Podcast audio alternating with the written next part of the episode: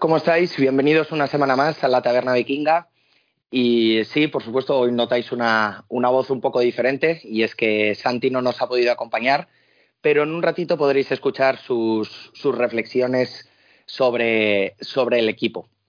Eh, una semana más, una victoria más. Nos vamos al Bay con, con 5-1. Un partido con muchas cosas que comentar, el que se jugó en el Hard Rock Stadium de, de Miami. Yo soy Arcaiz López, me podéis encontrar como arroba López en, en Twitter. Y para analizar tanto el partido que se jugó el domingo pasado y tanto como vemos al equipo en su, en su bye de, esta semana, eh, obviamente voy a contar con, la colaboración de, habituales de la taberna, como es, por ejemplo, Carlos, eh, arroba Vikings barra baja es en Twitter. Hola, Carlos, ¿cómo estás? Hola, buenas noches y, buenos días. Ahí lo dejo.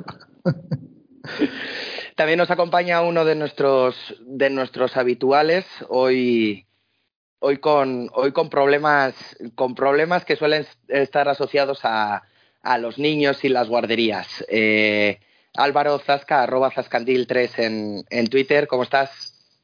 Buenas noches, tardes y días y, bien, aquí como ya lo has dicho tú, pues cultivando en casa múltiples virus de, guardería, de primera semana de guardería del niño, pues de estomacales, eh, griposos y alguno, alguno que todavía no se ha descubierto, pero bueno, poco a poco nos lo vamos pasando todos a uno y yo creo que para junio más o menos ya volverá a estar bien.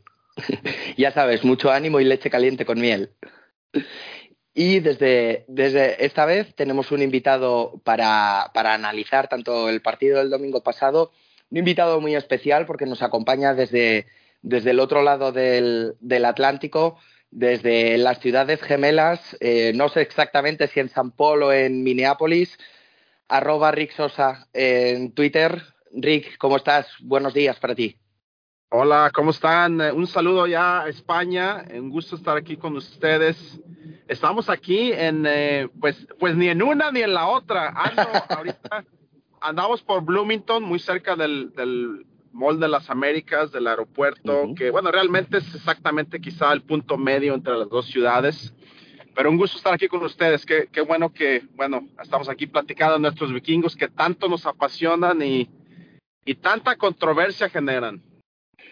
Pues sin más dilación, vamos a, vamos a comenzar con el, con el partido del domingo pasado. 24 eh, a 16, 8 puntos arriba, ganan los Vikings en, Miami, en, un partido que, me da la sensación que, tiene bastantes aristas para, comentar, tiene aristas en ataque, tiene aristas en defensa. Si, os parece, os voy a pedir una especie de titular o, una frase larga para saber qué sensaciones os dejó. Carlos, me gustaría empezar contigo. ¿Qué, qué sensaciones te deja la, la victoria de Miami? Pues mejor de lo que esperaba. Eh, bueno, yo, como solo ver antes el resultado y luego el partido, eh, me pensé que era un partido como los anteriores, así, eh, muy disputado, un poco decepcionante, viendo las estadísticas flipé, digo, pero esto ha sido un desastre. o sea, qué ha ocurrido? Y luego ves el partido y, y, me quedó muy buen sabor de boca, sobre todo con la defensa. realmente muy sorprendido. Ah, positivamente, claro. Zasca, ¿tu reflexión no titular? Bueno, una defensa que tiene todavía cosas que mejorar, pero está mejorando partido a partido eh, y sobre todo en la cual Donatel creo que supo ajustar a lo largo del partido y un partido en ataque que fue horrible, pero bueno, como hay partidos buenos y malos en toda la temporada, al final siempre y la, defensa de Dolphins no es una no es una defensa mm, del último tercio de la liga, entonces bueno, cosas positivas y negativas y trabajo que hacer para el Bay para para O'Connell. Rick, cuéntanos tus impresiones, un poquito más cerca del equipo. Mira, eh, creo que así a un nivel muy, muy general, eh, creo que Vikingos es un equipo que ha sabido manejar las situaciones que se presentan en un partido de una manera eh, muy buena. Creo que el equipo ha jugado en momentos a un nivel bajo, en otros momentos a un nivel alto. pero esas situaciones importantes, esos momentos importantes de un partido los ha manejado muy bien y eso, bueno, se da mucho por su nuevo entrenador y, bueno, la nueva vibra en el equipo y jugadores estando más atentos. Y bueno, y el equipo va 5 a 1, hay que estar felices.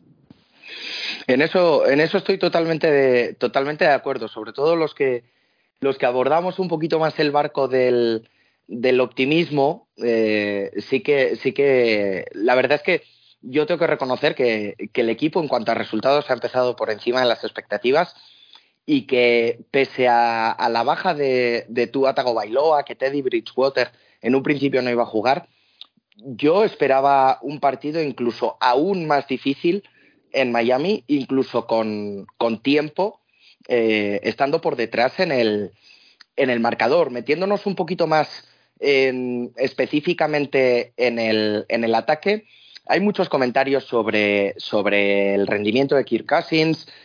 Hay también muchos comentarios sobre, sobre Kevin O'Connell. Creo que, creo que además muchos comentarios con razón, porque no podemos olvidarnos que es un, es un entrenador que lleva como head coach eh, seis partidos. Necesita, es evidente que necesita su, su periodo de adaptación. Pero claro, eh, estamos hablando de, de, un partido en el que durante aproximadamente dos cuartos y medio se atascan muchísimo. Es cierto que para los dos equipos, pero me gustaría que entrásemos un poquito más en profundidad en el, ataque de Minnesota. Eh, Rick, ¿cómo, ¿cómo, viste tú el, ataque? ¿Qué, ¿Qué, razones puedes encontrar para ese, atasco, sobre todo en la primera parte?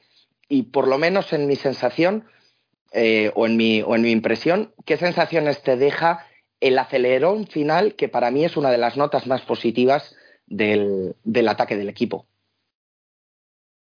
Mira, yo, yo quisiera tocar un punto eh, muy general en cuanto a la NFL y, luego ya enfocarnos un poquito a, a, lo que es vikingos. Sí. Hay que recordar, hay que recordar que en esa temporada de acuerdo a muchas de las estipulaciones que se tomaron con el sindicato de jugadores profesionales de la NFL para este 2022, han existido muchísimas limitaciones en cuanto al tiempo de trabajo que se tiene con los jugadores en los equipos en el campo. Eh, ha habido muchas eh, limitaciones, algunas restricciones, me, refiero desde el minicamp allá por, por mayo, mayo, junio. Y me parece que eso, conjuntado con que jugadores titulares ya casi no juegan en la pretemporada, eso le ha complicado mucho, no solamente a vikingos, pero a todos los equipos de la NFL en el periodo que se llama de instalación de los esquemas. Es un periodo sistemático que lleva un poco de tiempo. Y me parece que eso ha afectado a toda la liga, no solamente a vikingos. Eh, se ha visto un nivel de fútbol americano en este principio de la temporada, me parece, me parece muy, muy bajo, muy por debajo de, lo que se esperaba. Eh, creo que algunos jugadores lo han comentado, el mismo Tom Brady lo comentó hace un par de semanas que el nivel de fútbol americano, eh, bueno, estaba por, lo, por los suelos en, en, su parecer de él. Y creo que eso se debe a esto, se debe a que los equipos están tardando eh, demasiado tiempo en eh, pues instalar esquemas, sistemas, jugadas, etcétera, etcétera. Y eso le ha afectado a vikingos eh, en los dos lados, en defensivamente, pero en el caso de la ofensiva, creo que la ofensiva se ha visto muy inconsistente y a, raíz de eso, creo que lo que vimos en, el training camp, bueno, había días que se atascaba la ofensiva y al, al, día siguiente la ofensiva se veía muy bien. Y, creo que me parece que esto paulatinamente va a mejorar y es por eso que en los partidos como este de Miami, eh, bueno, el primer cuarto, quizá cuarto y medio, la ofensiva parecía que nunca habían jugado juntos en sus vidas. Eh, no había eh, conjunción, no había entendimiento, las jugadas no funcionaban, el balón no avanzaba. Y bueno, ya en la segunda mitad la situación cambió y espero que esa sea la razón principal por la que hemos visto a un vikingos inconsistente a la ofensiva y, espero que ya de aquí en adelante eh, veamos un mejor fútbol americano, no nada más con vikingos en toda la liga, pero en, específicamente con, con la ofensiva de, de Vikings. Eh, espero que esto continúe yendo hacia arriba y mejorando, pero qué, qué mejor manera de trabajar en esto yendo 5 a 1. Yo sigo dando mucho énfasis en eso porque te da muchísimo más tranquilidad para trabajar cuando estás con un récord de 5 a 1. Saska, ¿cómo viste tú el, el ataque y eh, incluso añadido con, con, esta variable que nos, que nos ha comentado Rick, que es, que es bastante interesante? Pero además es un tema que hemos venido comentando desde, desde la Precision. Hoy en día ya con, con, training camps, cada vez con más limitados los contactos, eh, pues Vikingos al final eh, es un equipo que no solamente ha cambiado todo su staff, sino que el concepto o la filosofía del ataque y de la defensa es muy diferente de lo que venía haciendo Zimmer y Kubiak cambian los esquemas, cambian el tipo de, de eh, ataque de, del outside zone al, tipo de, ataque de, O'Connell. Eh, Donatel tiene un esquema de, defensivo que viene de un árbol totalmente diferente que el de, que el de. Estos, estas transiciones son siempre, son siempre complicadas y evidentemente cuanto menos tiempo para trabajar tienes, pues, pues mejor, pues al contrario, digo, peor. Por eso creo que es, que es importante poder trabajar sin prisa. Evidentemente, si estás con un 1.5 y tienes que empezar a trabajar y a implantar el sistema y demás, pues cada vez la, esta liga tiene menos paciencia con los proyectos, con los eh, coordinadores y, con los jugadores también. Entonces, evidentemente, estoy de acuerdo con, con Rick en, en ese sentido creo que la, inconsistencia es una de las cosas que es más difícil trabajar, pero hay bases y sobre todo también talento en, ataque como para conseguirlo. Y el, y el tema de la defensa, al final, es un tema de esquema, es un tema de interiorizarlo, como bien decía Nano en sus audios, tenemos un sistema, bueno, al final me estoy adelantando, pero bueno, tenemos un sistema defensivo que requiere mucha comunicación, conocerse y trabajar juntos. Y evidentemente es donde, donde más difícil es conseguir tener automatismos. Entonces, y respondiendo a la pregunta del ataque, pues tocó el partido malo. Eh, fueron 14 drives ofensivos, de los cuales creo que fueron 10, ¿no? Con 3 y, con tres y fuera. Sí, estoy, correcto. Estoy hablando de cabeza, me suena haber visto el rótulo o haberlo Sí, 10 seguro, no sé si sí, 10 y 19 o una cosa así. Lo tengo delante, sí, sí, correcto. Eh, pero al final tú consigues hacer un par de buenos drives en los cuales consigues con Cook y, y, con la línea ofensiva acompañando un poquito, tener dos buenos drives que te dan la anotación y luego pues evidentemente la, la, defensa de Dolphins estaba más o menos con, con lo que sería su, su, situación normal y el ataque no. Y de eso se aprovecha la defensa. Al final, para conseguir victorias en la NFL, tienes que aprovechar estos matices y llevarte la, la, victoria tú. Y, va a ser muy difícil tener victorias por aplastamiento como tuvimos con los Packers en la primera jornada. Y perdona que me, que me he alargado al final. Dale, Carlos. Yo voy a intentar ser un poco más breve. Eh, mirando todas las estadísticas son horribles. O sea, la, diferencia de Miami a Minnesota son casi todas en plan del doble o, incluso un poco más. Eh, si miras estadísticas avanzadas, las de Minnesota en concreto son bastante lamentables. Y sin embargo, eh, miras otras como la probabilidad de ganar, y es que eh, Minnesota lo tuvo a favor prácticamente todo el partido.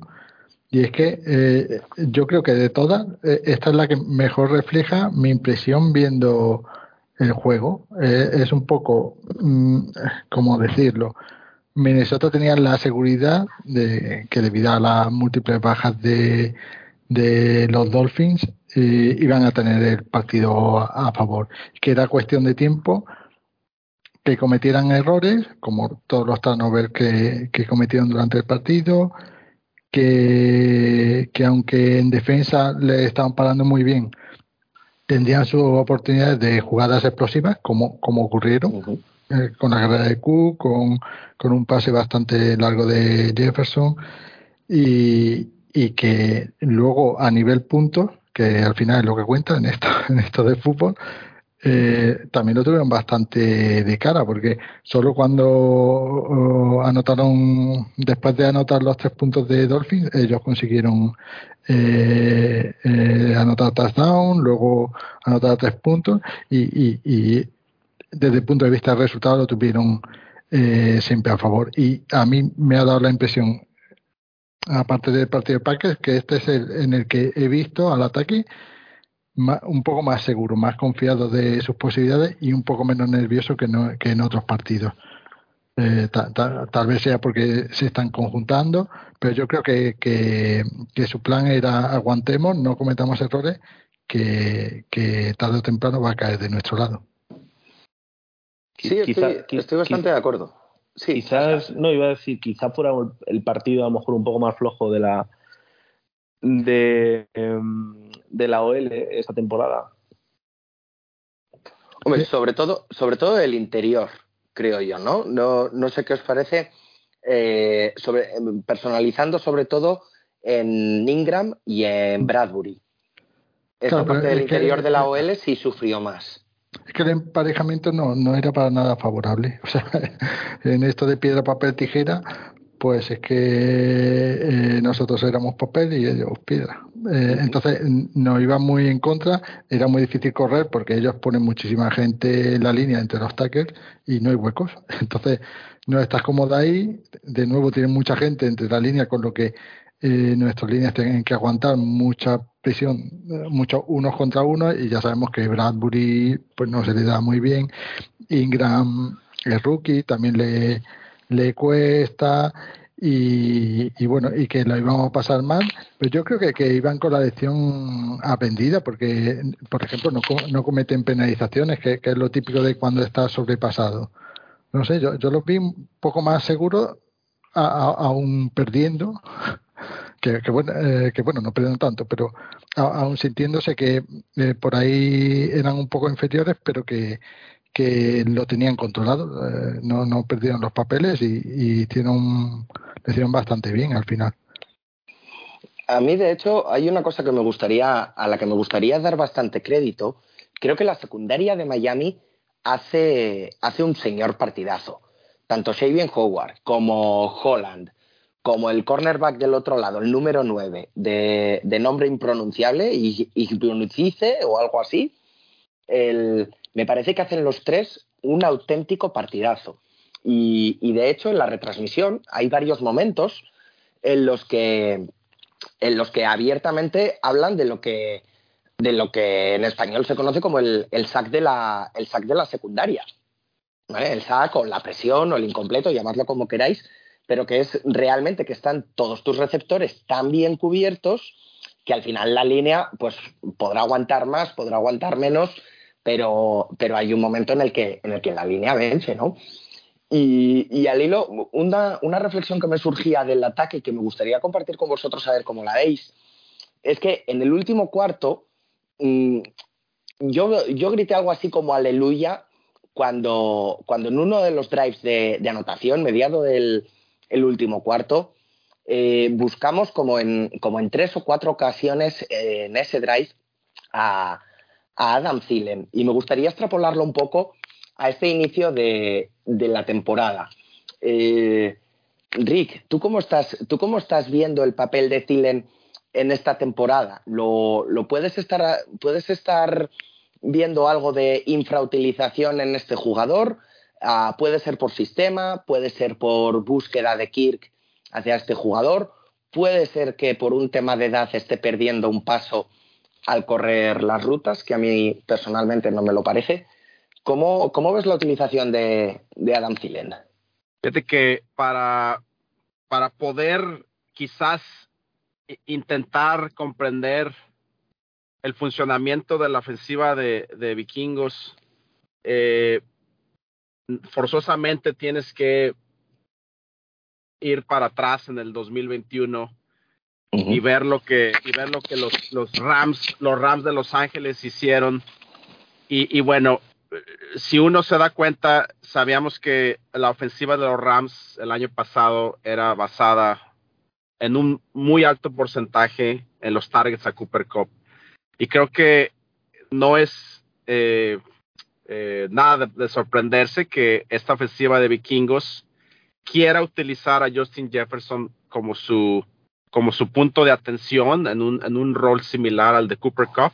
Quizá no, no es un jugador con las mismas características, eh, Justin Jefferson, quizá las rutas no sean las mismas, pero, pero el punto de atención de esa ofensiva creo que O'Connell lo está queriendo hacer con Jefferson y no, y no lo está haciendo como sorpresa, lo indicó desde la offseason.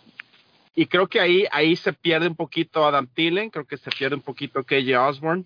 Eh, sabíamos que Osborne eh, fue muy utilizado en, el training camp y en, en, algunos partidos ahí de preparación, pero sabíamos que la realidad de las cosas era, que Justin Jefferson iba a ser el, el punto principal y, y creo que ahí es donde se pierde un poquito Adam Thielen. No creo que es tanto por edad, no creo que es tanto porque sea más lento, quizás sí haya perdido un tantito de velocidad, pero creo que es más por sistema y, bueno, eh, creo y sigo pensando que a Vikingos le hace falta un ala cerrada más confiable que pudiera ser eh, la solución de los, de los problemas de Vikingos en zona roja que no son de esta temporada, son problemas que ya viene arrastrando desde el año pasado en zona roja. Y porque, bueno, Jefferson sabemos que es un superestrella, es un fuera de serie, pero no tiene el volumen de pases de anotación eh, que, en mi parecer, debería de tener. Entonces ahí algo está fallando que Jefferson tiene un, un, número de yardas, eh, pero increíbles, pero no está atrapando pases de anotación. Y ahí creo que es donde ese ala cerrada le hace mucha falta a Vikingos, porque Smith Jr. no, no ha sido esa solución en ese sentido. Pero, Rick, en ese, sentido, ¿qué le falta a Ir? Porque al final, después de la lesión de la temporada pasada y demás, nos quedamos con la idea de que podía ser una aportación para, para esta temporada muy importante a nivel de recepción, ¿no? No, no tanto de bloqueo y demás. ¿Es un tema de manos? ¿Es un tema de confianza por parte de, de Kirk? ¿Cómo lo ves tú? Mira, es que Earl Smith Jr. Eh, es un jugador de características eh, distintas, por ejemplo, a, a Cal Rudolph. Earl Smith, Jr. es un jugador que atrapa el balón a medio campo y, te puede dar eh, muchas yardas después de atrapar el balón porque tiene mucha velocidad, porque tiene la habilidad de sacudirse rivales. Pero eso no es necesariamente lo que ocupa Vikingos o, ya más concretamente lo que ocupa Kirk Cousins en zona roja porque Ear Smith solamente mide 6'1, entonces no es un jugador eh, eh, de mucha altura. Carl Rudolph, bueno, si tú veías a Carl, si te parabas a un lado de Carl Rudolph, Carl Rudolph es una, es una torre. Entonces creo que ahí es donde, donde Smith no le está dando esa, esa válvula de escape a, vikingos en zona roja. Eh, y, bueno, creo que él mismo en su confianza en, sus manos etcétera, ya, ya ese es otro tema. Pero en cuanto a las características de un jugador de ala cerrada en zona roja, en, zona de anotación, creo que Smith Jr. No, es la solución. Pues si os, parece, chicos, eh, podemos echarle un vistazo, aunque sea un poco somero, a la, a la defensa. Y, en la defensa, a mí me gustaría empezar con abriendo, abriendo dos melones y que, y que poco a poco los vayáis desarrollando. Yardas totales encajadas por la defensa de Minnesota, 458. Y como me habéis leído muchos en el grupo de, Telegram, que aprovecho para, mencionar el grupo de Telegram cuyo que es abierto y cuyo enlace está en, nuestro perfil de Twitter de, la taberna vikinga, arroba taberna barra baja vikinga.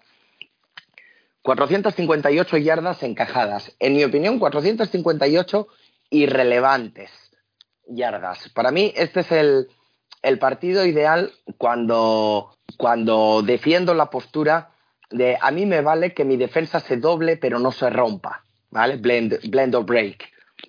Entonces, que de 458 yardas me dan 16 puntos en contra, firmo, firmo con sangre para, para, todos, para todos los partidos. En, en mi opinión, seguramente es uno de los partidos más completos desde que empezó la temporada y voy a sacar el partido de Green Bay por, por primero, por anomalía estadística, yo creo que en todo, creo que es el rival más duro en, nuestra defensa, pese a que estuviera jugando con QB2 y con QB3, el rival más duro, con diferencia por la cantidad de playmakers que, que tenía, al que mejor hemos sujetado y con el que también os doy, os doy un dato que se puede hilar a la, a la disciplina defensiva y ofensiva. Minnesota, dos penalizaciones en, en todo el partido. Por contra, Miami hace 10 con un drive clamoroso en el segundo cuarto donde comete cinco penalizaciones, pero de las cuales, para mí, de esas cinco, tres o cuatro son provocadas, son provocadas por, por la defensa. En este caso, eh, empiezo contigo, Zasca. ¿Qué, ¿Qué, impresiones te dejó la defensa en, en el partido del, del, domingo? ¿Estás de acuerdo? ¿Vas por otra línea? Hombre, yo no soy tan optimista en el sentido de que creo que si nos hacen 450 yardas, o le permitimos que nos hagan 450 yardas, lo normal es que sí que nos hagan más puntos de los que nos hicieron este, este fin de semana. Dicho eso, yo creo que sigue la tendencia a, mejor, a mejorar poco a poco por parte de la defensa. Eh, creo que lo, tanto Peterson como, como Danle hacen mejor partido. Danle ya lo venía haciendo sobre todo con la parte de placajes yo creo que está mejor en las asignaciones y, en cómo se van soltando jugadores cogiendo siguientes y me, está gustando más. Seguimos teniendo un problema con la defensa de los linebackers. Mm, nos está costando mucho defender ese tipo de rutas hook y, mm, eh, cruzadas que explotan esas espaldas y están haciendo que luz, si me, si me apuráis, me parece que lucen menos Kendricks de lo que de lo que otras temporadas precisamente por, por, por esta por este este efecto. Sí, sí, pero, puede ser. Pero mejorando, es que tiene que, es que esta mejoría va a ser lenta.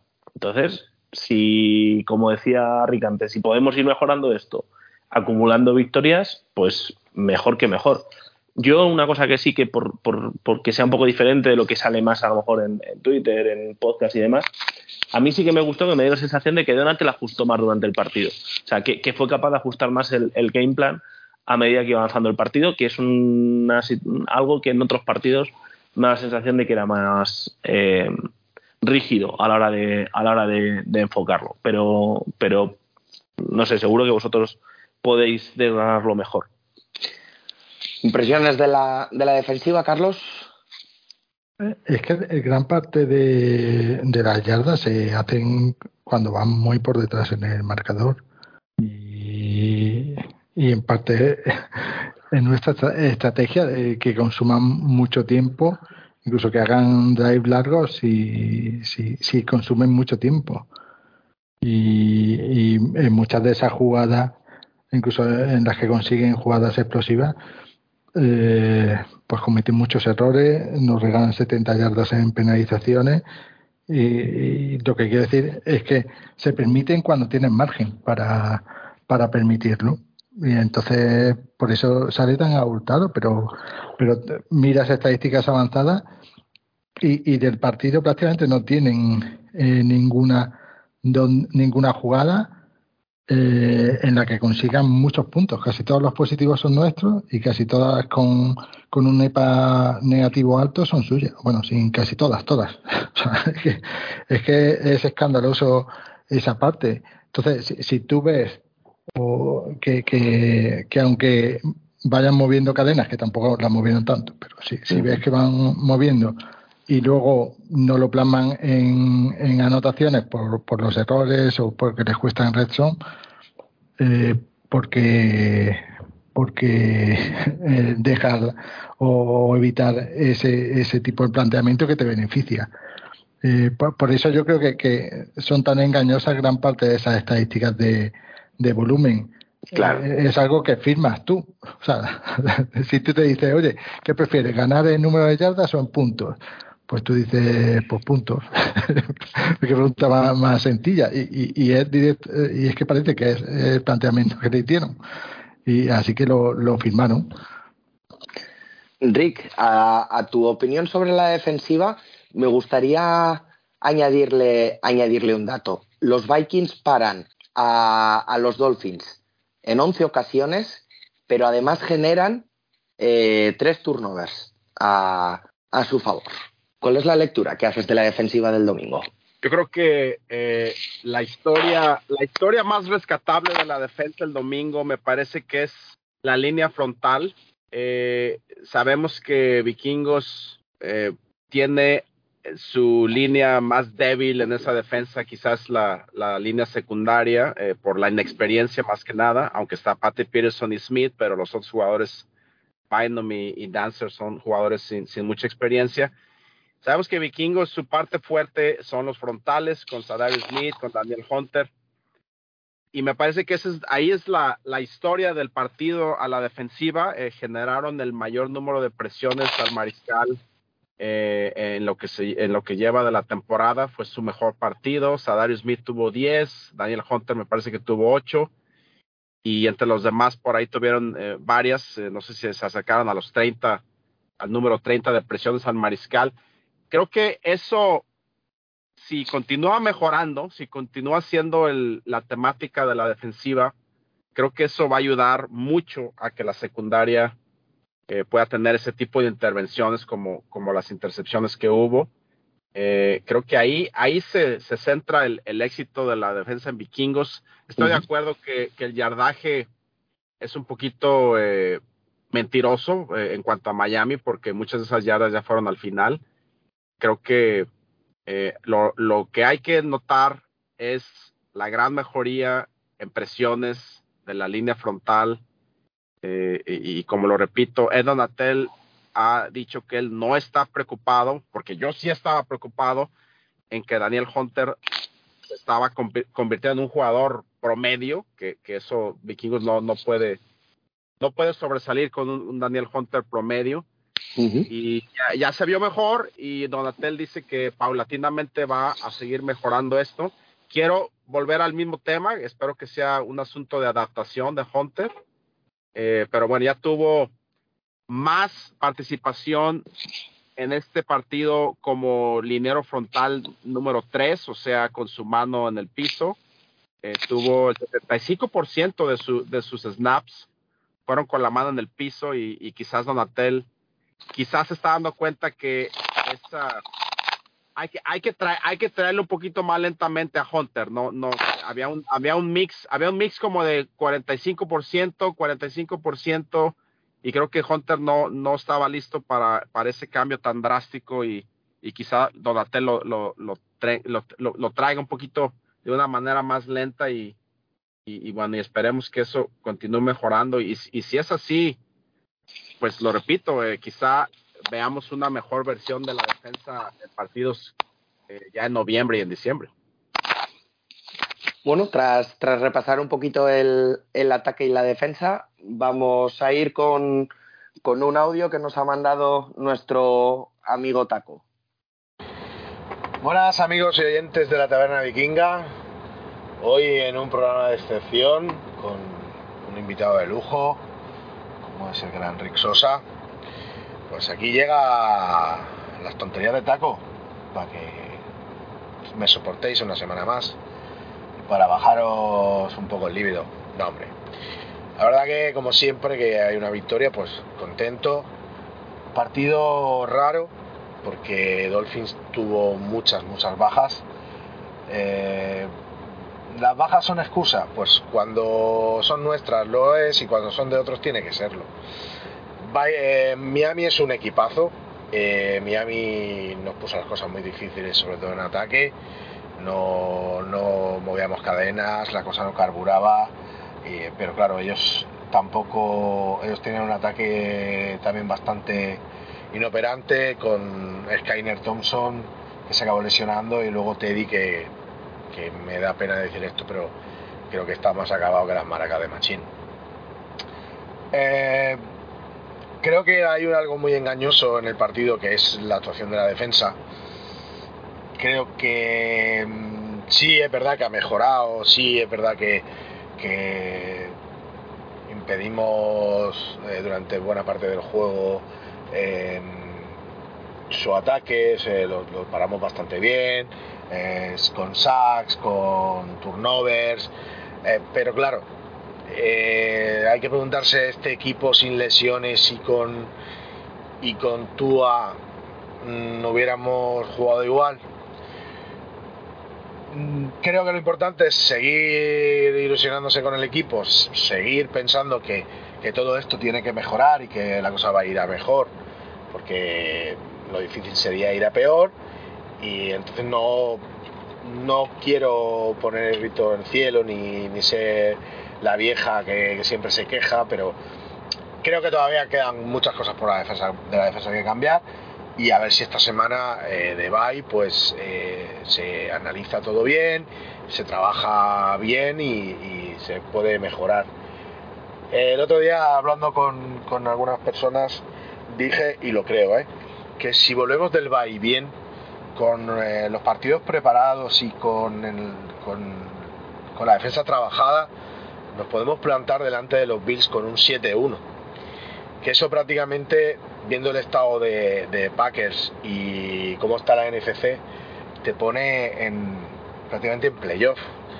Creo que vamos a, a llegar a los playoffs. Es muy difícil que, teniendo ya cinco victorias antes del bye, eh, teniendo todavía que enfrentarse a algunos equipos que yo creo inferiores a nosotros, no consigamos llegar a playoff. Que luego nos vamos a, vamos a llevar a una hostia de realidad, pues probablemente. Pero bueno, quizás nos sirva para el año que viene tomarnos las cosas de otra manera y, y seguir mejorando. Y qué es lo que tenemos que hacer, seguir mejorando poco a poco, trabajando día a día y no eh, poner esas expectativas tan altas que ponen algunos. Y nada más, solo mandarle un besito muy fuerte a mi Cari con su rodilla de, de madera, que esta vez es Arcade, no es, no es Tomasi. Y un saludo al resto de, de la taberna y Skoll. Y tras este audio de, de Taco, vamos a, vamos a ir entrando, si os parece, con, con las preguntas que tenemos, que tenemos para esta semana referentes al, al partido de Miami uno de los habituales en el, en el grupo de Telegram, Álvaro Oliva, nos pregunta, nos pregunta directamente, bueno, él piensa que el partido es bueno en defensa, pero que en ataque mmm, no está muy seguro. ¿Algún jugador que pensemos que salga beneficiado del, del partido? Rick, te, te doy paso el primero. Bueno, creo que eh, si no si no mal recuerdo, me parece que el, el jugador del partido por Vikingos fue Kirk Cousins, eh, que sin tener sin tener una muy buena primera mitad, especialmente el primer cuarto, eh, creo que mejora muchísimo en la segunda mitad y, y, el par de pases de anotación que tuvo, eh, me parece, especialmente el de Adam Thielen, fue un pase muy, muy de mucha dificultad. Y, y creo que Cousins eh, tiene que continuar tomando esa confianza, eh, continuar eh, eh, pues mejorando en esta adaptación al nuevo esquema. Le recuerdo por ahí una jugada en la que me parece fue una tercera oportunidad en la que el equipo no convierte porque Justin Jefferson no corre la ruta correcta. Todos esos detalles creo que se van a ir mejorando y, y Cousins tiene, tiene una buena segunda mitad, pero de ahí en más, eh, quizá habría que continuar hablando de Christian Derso. Creo que Christian Derso está teniendo una temporada fenomenal y, y creo que sería otro jugador a destacar. Eh, Zasca, Carlos, vuestro jugador que penséis que, que salga beneficiado, si es que lo tenéis. Ya, porque, porque no salga largo, pues tampoco quiero que con las preguntas nos hablemos mucho, mucho. Pero yo tengo dos nombres. Hombre, uno es el evidente, le han dado el premio a la jugadora de la semana eh, Ryan Wright, el, el Panther, eh, Sí, ha, señor. sido, ha sido vamos, un partidazo espectacular y en equipos especiales que sabemos que hemos sufrido. Eh, siempre buena noticia que tengamos jugadores fi- confiables en, en Vikings. Y yo lo siento mucho cuando ves que este jugador a mí me, me vuelve loco, pero es que me parece que el partido de, de Smith y cómo impone galones en, en esa secundaria me parece me parece bestial.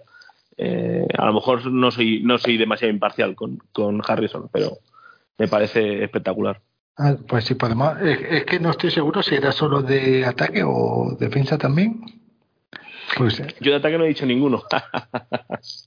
claro, es que yo, no, yo el, jugador, el jugador que a ti te parezca que pueda salir más beneficiado. Y si tienes un par de ellos, pues eh, sean un par de ellos. Claro, yo, yo es que sacaría de defensa porque ah, yo creo que le hemos dado bastantes palos ah, en lo que llevamos de temporada. Y para una vez que tenemos ahí tres élites, Eh, con Great Elite, pues voy a decir eh, Patrick Peterson, que, que seguramente haya hecho el mejor partido de lo que lleva en Viking o, al menos para sus amigos de Pro Football Focus, la, primera vez que le ponen algo cerca de élite y, no sé si, si en el podcast suyo de esta semana les da las gracias o, o, a lo mejor es que les han enseñado ya cómo, cómo hay que poner los grades, como propuso la semana pasada y han dicho, venga, pues te vamos a poner uno bien. No, no, pero pero hubo, hubo encadenó dos, dos, dos snaps seguidos donde, donde cortó un pase y, y, se le vio, se le vio muy bien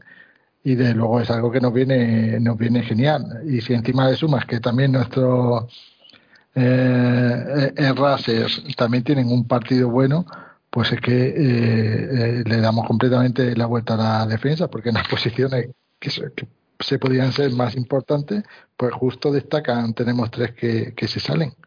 A ver, a ver si sigue.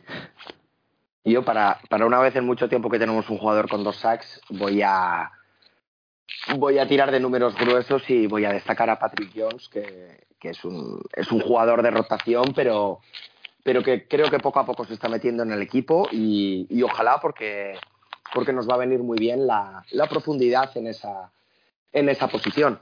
En, en las siguientes. Eh, ¿Puedo hacer yo meter una, yo una pregunta así en mitad? Eh, sí, sí, sí. Claro, pues, pues un poco para Rick, que está más en contacto con los jugadores. Eh, ¿Qué te parece la influencia de, de Zadarius en, en el equipo? No, no, es una influencia muy, muy positiva. Uh, hay que recordar que Zadarius llega a Minnesota en una situación quizás no, no de tanto, no tan mediática como, como Brett Favre cuando llega aquí en el 2009 eh, sintiéndose como un jugador des, des, desechado por Packers. Pero más o menos es una situación similar. Sadarius llega eh, sintiéndose un jugador desechado por Green Bay y, y bueno, él llega con, con mucho ánimo de, de ayudar al equipo. Y creo que creo que llega en un momento en el que se conjuntan varias cosas, la llegada de Kevin O'Connell, después se comenzar, entonces ese es, es, el cambio total a una, a una vibra muy positiva y, y Sadario Smith llega con una vibra muy positiva y encaja muy bien en, en el grupo y, y, y, bueno, los jugadores eh, me parece que lo, lo, lo, siguen mucho como a un jugador veterano que, que es un mentor y que les da eh, mucho, mucho liderazgo en el, en el vestidor. Ha sido, me parece que, que ha sido una de las eh, llegadas a Minnesota eh, con, más, con, más, impacto en, en, las últimas temporadas. No, y tanto, y tanto que sí, y tanto que sí.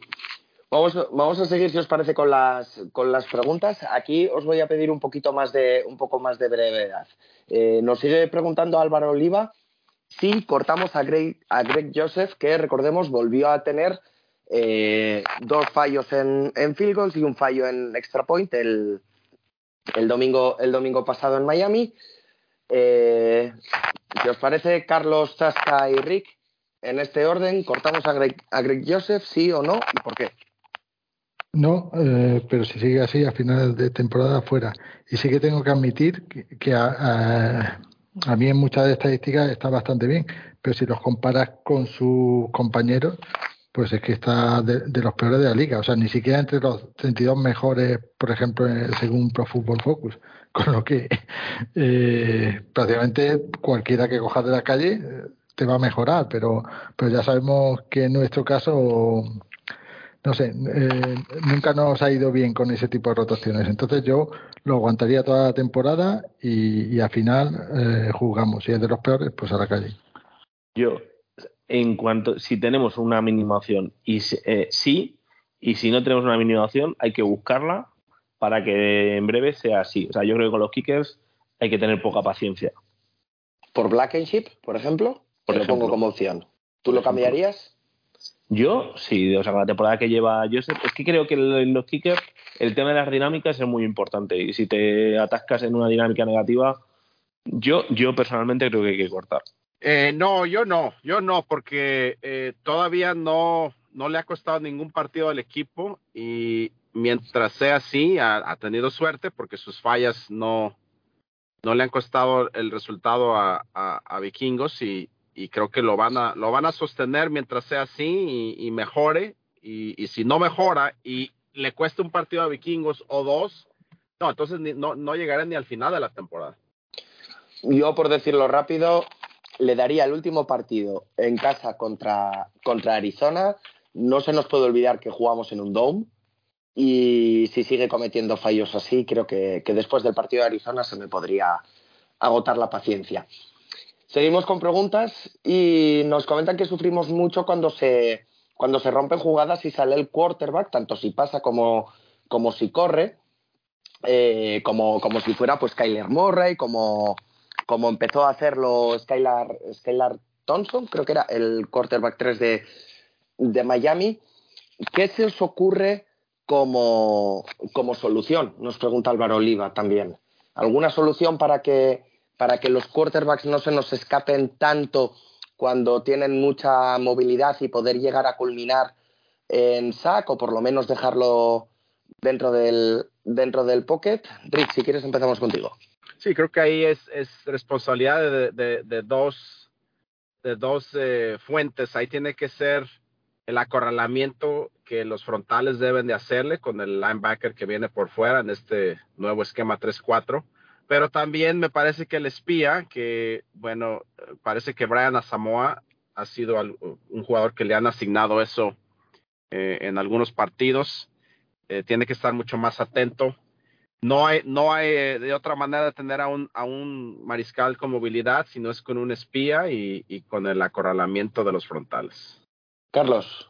Yo es que depende un poco del quarterback. Pues si, es Skyler, pues sinceramente, eh, a priori no piensas que te vaya a hacer mucho daño, con lo que le sigo tirando mucha presión. Si, es un tío que, sí que sabe moverse, pues yo lo, mantendría ah, dentro del pocket pero claro, si tiene un brazo enorme también, si lo mantiene en, el pocket y no tiene presión, pues, pues te, va a comer a pase. Entonces, no sé, un poco a medida y si es alguien tipo Josale, pues las dos cosas que ha dicho Rick, lo vas a, tener que contener y lo vas a tener que, o sea, lo vas a tener que presionar y lo vas a tener que, que poner a alguien siguiéndole y es complicado. Pero bueno, eh, el fútbol es así. No, no, eh, yo creo que tenemos bastantes problemas en, el, en la zona central como para que, que encima dediquen muchos recursos a, un quarterback si, si tienes otro, si tienen otros playmakers. Así que complicado. Si tuviera una respuesta sencilla y que funcionara al 100%, no estaría aquí hablando, tendría un puesto en la NFL. sí, señor. Estaba pensando prácticamente en lo mismo. Y si queréis, poco a poco vamos a ir, vamos a ir metiéndonos un poco. Eh, llevamos, seis partidos. La semana que viene tenemos el, el bye. Este año llega relativamente pronto. Eh, nos comenta Felipe Espinosa que estos partidos antes con Simer se perdían. Bueno, si es por causa del entrenador, bienvenido sea, bienvenido sea Kevin O'Connell. Eh, pero, por ejemplo, nos pregunta mal también un, habitual en nuestro chat de Telegram si puede ser perjudicial un buy más o menos tan pronto cuando llevas buena inercia como el 4-0 que llevamos ahora mismo, o si el buy nos viene bien. ¿Cuál es, cuál es vuestra sensación, Carlos? Yo creo que nos viene bien. Eh, nos va a dejar eh, ajustar un poco, tanto ataque como, como defensa y, no voy a pensar en gafes ni en, prejuicios que solían pasar otros años. Yo creo que nos viene bien y, bueno, sí, sí, es verdad que, es un poco pronto, pero es que eh, hay que aprovechar un poco el, eh, el viento a favor.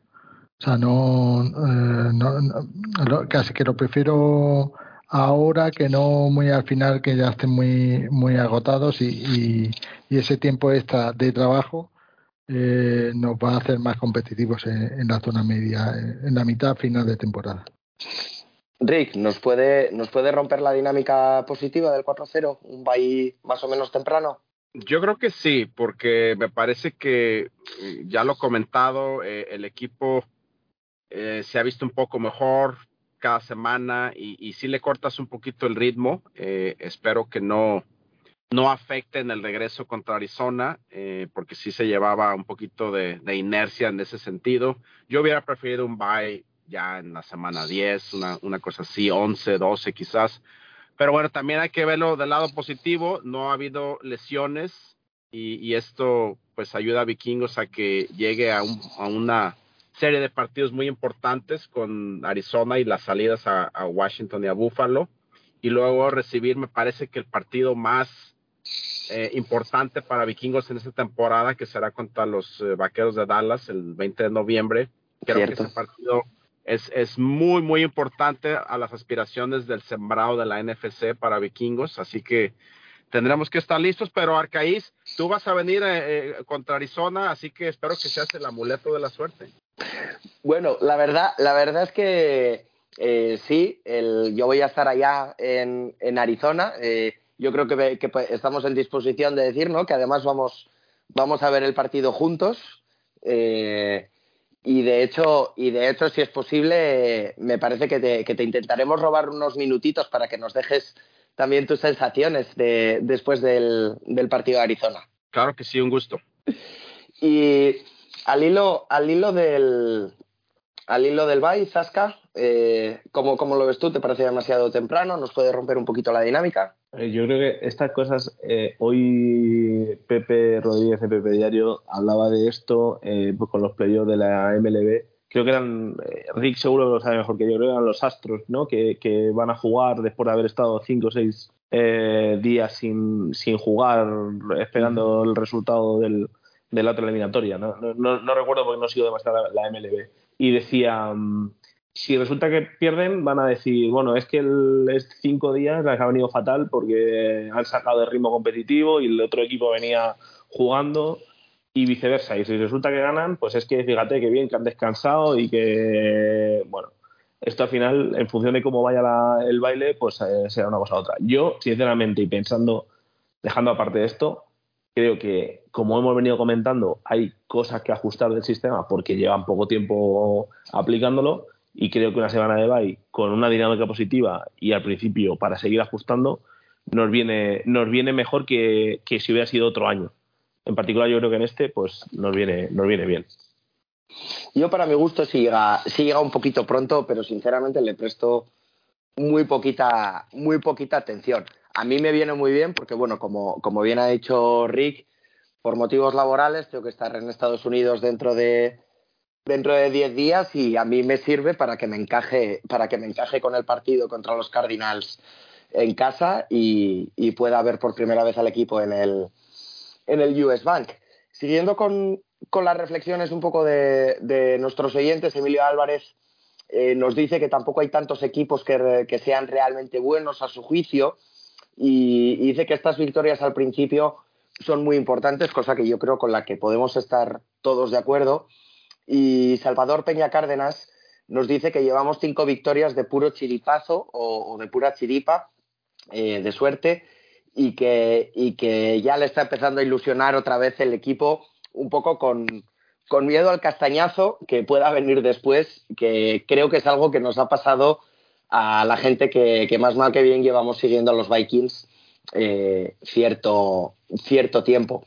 Antes de seguir avanzando con las sensaciones del, del equipo, ahora sí, vamos con, con las impresiones que, que, está dejando en nuestro conductor habitual, Santiago Tomasi, los Vikings durante los seis primeros partidos de este año y, y qué va a esperar él de cara a futuro.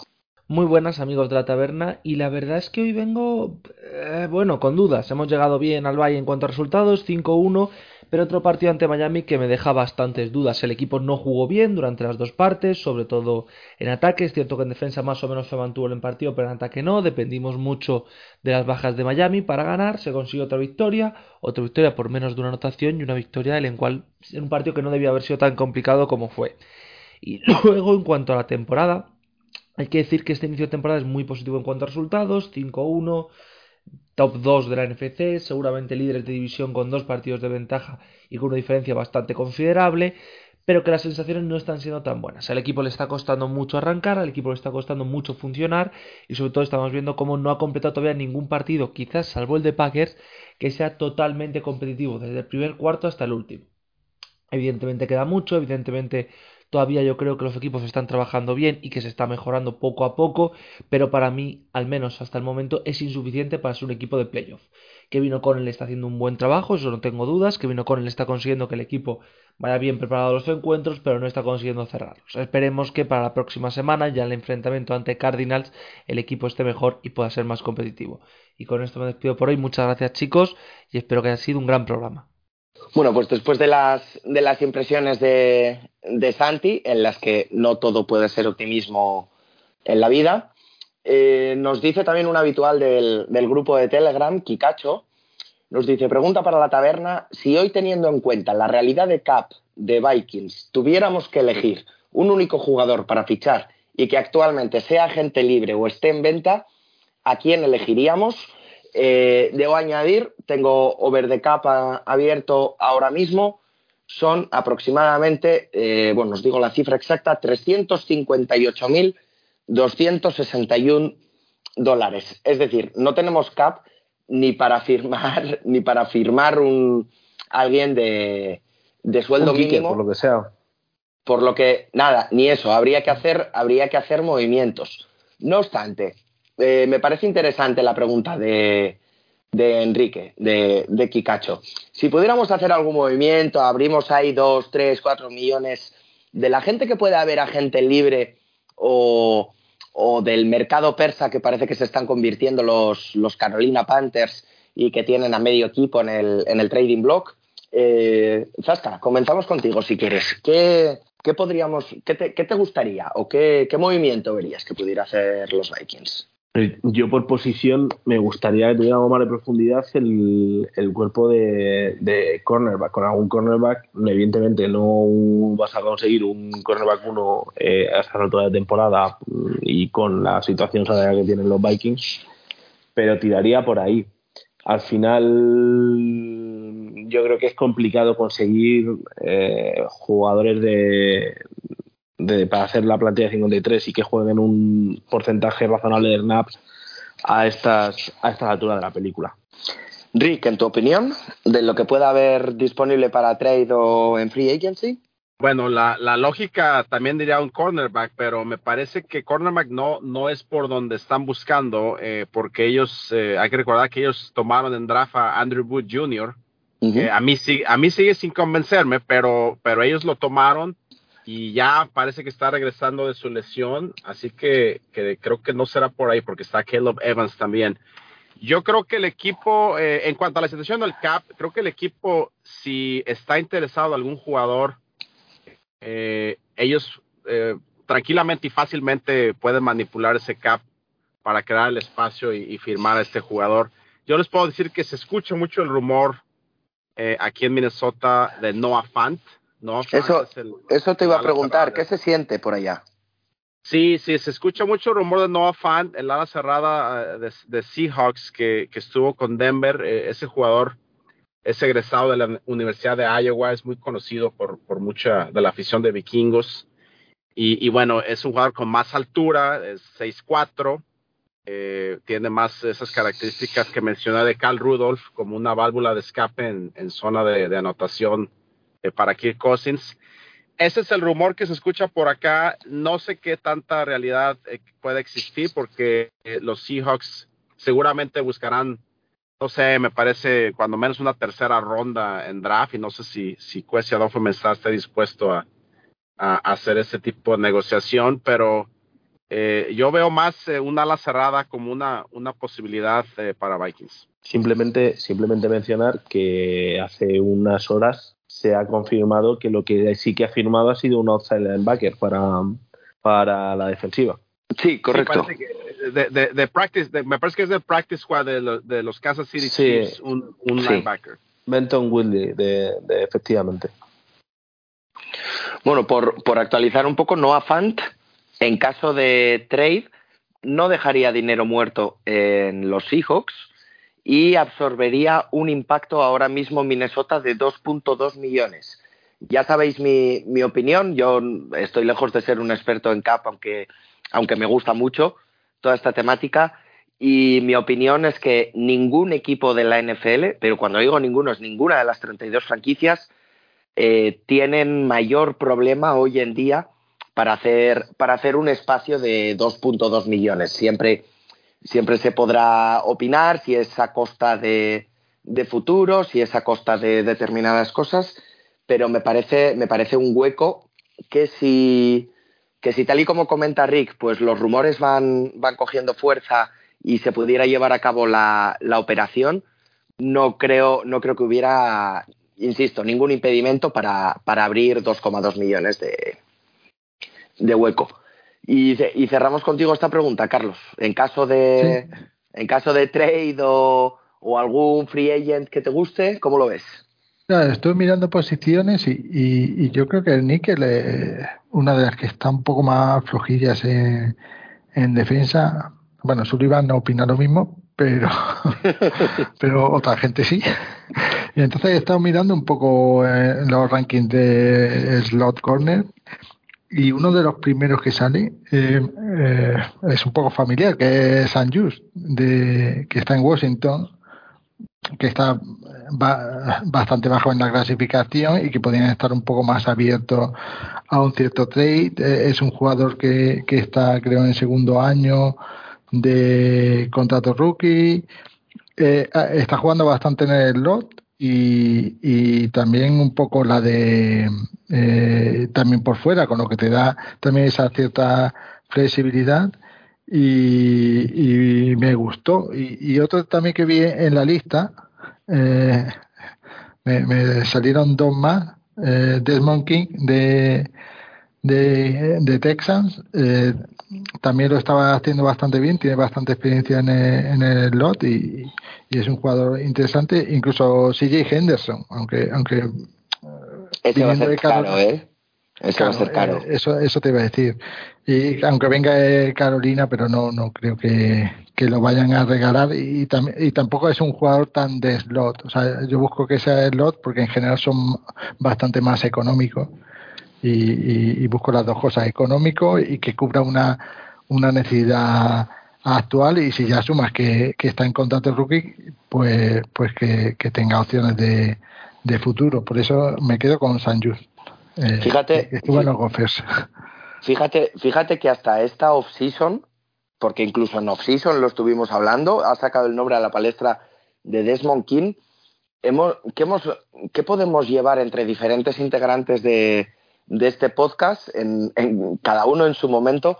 Podremos llevar tranquilamente dos años y medio o tres años hablando de lo, de lo barato que podía ser tradear exactamente por, por ese jugador con antes en los Chargers. Sí, y es que yo creo que no hemos tenido mucho mucho acierto en, en la posición. Llevamos va, varios años ahí que en parte eh, se dice eh, es que es una posición barata. Vale, pues pues invierte la cantidad justa porque es que son jugadores que, que disputan el 60% al menos de, de, los snaps en defensa, cuentan uh -huh. muchísimo y, y es una posición complicada. Con lo que apostar ahí eh, por un cierto veterano, eh, te, te, te, le vas a sacar muchísimo rendimiento. Uh -huh. e incluso estando ágil, eh, tampoco tienes que comprometerte mucho e ir haciéndole contratos anuales o dos temporadas máximo y, y, y, te va a merecer mucho la pena. Y sin embargo, no sé, este año, como se está viendo, eh, se invirtió poco y, y otra vez, pues ahí, ahí. No, totalmente de acuerdo. Y, y, antes, de, antes de cerrar con las impresiones de, de cada uno sobre cómo llega el equipo al BAI, eh, me, gustaría, me gustaría aprovechar un poco la, presencia de, de, Rick, que no te, no te, vamos a robar mucho tiempo más ya, y, te agradecemos mucho por, por, estar con nosotros. Tú que lo has vivido, tú que vives el equipo mucho más de cerca y que lo has estado viviendo mucho más de cerca que nosotros, eh, en mi opinión, hay, hay, cierta mitificación alrededor de, del BAI y no sé si tú nos puedes, nos puedes dar un poquito de luz con respecto a esto, porque en muchas ocasiones se dice, no, es que el equipo está, eh, necesita que llegue el bye para ajustar aquí, para ajustar allá. Mm, a mí me da la sensación que cada vez que llega el bye del equipo, les dan cinco o seis días de, vacaciones. Y me acuerdo aquel año que fue súper famoso que pillaron a, a Tony Romo en, en Los Cabos pasándoselo muy bien. Eh, bueno, me da, me da la sensación de que el Valle igual está un poco mitificado en cuanto a los ajustes que pueda realizar un, un coaching staff, porque siempre me da la sensación como que se les da cinco o seis días de, de vacaciones. Tú que lo vives allá más de cerca, ¿cuál es tu experiencia en cómo trabaja eh, un equipo de fútbol americano profesional el, el Bay? Eh, sí, es, es por eso por lo que yo comentaba que a mí no me gustaba tanto el Bay tan pronto porque sí les corta el ritmo. Sí, los jugadores eh, en este momento no están aquí en Minnesota la gran mayoría, la gran mayoría son de otros lugares del país y y, bueno, y aunque no está haciendo mucho frío todavía aquí en, en Minnesota, normalmente el bye week es ya eh, en noviembre cuando hace más frío, pero igual, igual se van a la playa, eh, Florida, no sé, California, y, y, sí les dan días de asueto y no se reportan al trabajo eh, para preparar el partido con Arizona hasta ya eh, el, el, fin de semana que viene eh, y, y, o sea que no no es que tengan una semana extra para para trabajar juntos en las instalaciones de los esquemas. Los entrenadores sí pueden estar ahí haciendo su trabajo pero pero los jugadores no están aquí entonces no no hay mucho beneficio de ajustes porque sería eh, igual una semana para preparar el partido con Arizona y, y ya que y ya que estamos yo, sí, yo, sí, sí adelante, adelante. Rick, si, si no te importa también así un poco eh, tú, tú que estás en la actualidad del equipo, ahí has estado en los training camps y demás, tengo mucha curiosidad. ¿Qué diferencias ves en gorras eh, de, de, feeling, de cómo eh, gestiona el vestuario, el staff y demás, eh, el nuevo, el nuevo eh, head coach con, con Zimmer? ¿Cómo, qué, se, ¿Qué impresión te da? ¿Cómo, cómo lo ves? Mira, sabemos que el fútbol americano es un deporte que en gran porcentaje cuenta el aspecto mental, la, la, fortaleza mental. Y creo que el cambio principal de la llegada de Kevin O'Connell y la salida de Mike Zimmer está ahí en, en el aspecto mental. Creo que eh, hay mucha eh, buena vibra, me parece que hay mucha, hay mucha ilusión en los jugadores eh, creo que hay muy buen ambiente en, en, el vestidor. Y mira, ayer precisamente lo comentábamos en un, en un Spaces de Twitter con, con algunas personas que se conectaban. Y yo decía que si yo pudiera escoger una jugada como ejemplo de lo que es este nuevo Vikingos en cuanto a actitud me refiero. Quizá no tanto talento o, ciertas cosas que se tienen que mejorar, pero me refiero solamente en actitud una sola jugada que ejemplifica todo esto sería en el partido contra los Bears, eh, en ese pase completado de Justin Fields a, a Emir Smith Marset, en el que él, bueno, prácticamente empuja a Cameron Dancer y lo, lo saca de balance y lo tira al, al, piso, lo tira al suelo y, y Smith Marset avanza. Cameron Dancer nunca lo he visto yo reaccionar de esa manera, como reaccionó en esa jugada. Eh, él, bueno, ya lo saben, ya vieron el, video, se para y, y, alcanza a Smir Marset, pero no para tumbarlo, sino para arrancarle el balón, porque, porque su mismo orgullo de Cameron Darcel había, había sido eh, pues herido. Y, y creo que esa jugada no sucede bajo Mike Zimmer.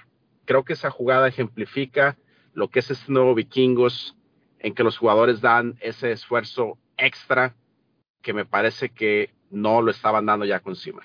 ¿Tenéis, chicos, alguna, alguna pregunta específica para, para Rick antes de pasar a, a, a, una valoración general de cómo vemos al equipo en esta llegada al Bay? Bueno, tras este, tras este abrumador silencio, eh, entonces vamos a, vamos a comenzar con, con un habitual de, de la taberna, que hoy también, hoy también por diferentes motivos no ha podido pasarse pero, pero Luis Bustos sí que nos ha querido dejar su impresión de cómo ve al equipo, qué le genera este 5-1 y, y la ilusión o falta de la misma que, que, le, está, que le está provocando. Muy buenas noches, taberneros, buenos días, depende de cuando os escuchéis. Una pena no haber podido estar hoy aquí, pero bueno, pero bueno, una semana feliz en la que nos vamos al Bay con 5 a 1. Yo creo que los más optimistas barajábamos estas, estas cifras, este récord, pero bueno, había que consumarlo y lo hemos hecho en muchos aspectos de, forma eh, fea y sufriendo, lo que es sobre todo en defensa. Pero, pero bueno, hay que quedarse con que, con que vamos 5-1, con que el año pasado sigo repitiendo siempre el año pasado, pero el año pasado perdimos, creo que fueron 7, 9 partidos por menos de un punto, o sea, no de un punto de una anotación. Este año los estamos ganando y eso es lo importante, porque todo esto creo que se va a traducir en motivación, en esfuerzo, más ganas de seguir trabajar y seguir mejorando. Somos un equipo que le cuesta mucho, pero que en los momentos difíciles, cuando ha habido que apretar el culo, eh, lo hemos apretado y hemos sacado el partido adelante. Otros generan más hype, debe ser, porque como se esperaba menos de ellos y están ganando, pues tienen más prensa. Nosotros hacemos menos ruido, pero ahí estamos. Primeros de la NFC North, segundos de la NFC. Vamos siguiendo pasito a pasito esa lucha para ganar la división y luego ya cuando la moneda caiga cruz que tocará, pues ya lo lanzaremos más en profundidad al equipo y veremos hacia dónde va la franquicia esta temporada. Pero de momento, a disfrutar, que nos vamos al Bay, que muchos se podrían haber quedado un par de días, o se habrán quedado por Miami disfrutando y que lo importante es a la vuelta ganar a Arizona Cardinals y eh, ir a por el 6-1. Muchas gracias por dejarme hablar este ratito aquí en la taberna y como postdata, como, como punto y final a este discurso, no hay que fichar a OBG, hay que fichar a South Garner ese gorrito en Lambeau Field y celebrando ante los queseros. Ese tío nacido para jugar en Minnesota. Un saludo, taberneros. Como siempre, Luis, eh, dentro, dentro del barco del, optimismo que, tratamos, que tratamos de abanderar y que, y que tratamos, y que tratamos de llevar. Te, te mandamos un abrazo fuerte y, esperamos poder charlar la, la, semana que viene. Chicos, como, como os comentaba, llegamos al BAI, el equipo va a descansar, pero llegamos al BAI 5-1. Y, hombre, de, los que, de los que estamos aquí, no sé, no sé el año en el que comenzó Rick a seguir a los Vikings. Eh, yo, yo siempre he dicho que fue como 2004-2005 en mi, en mi caso.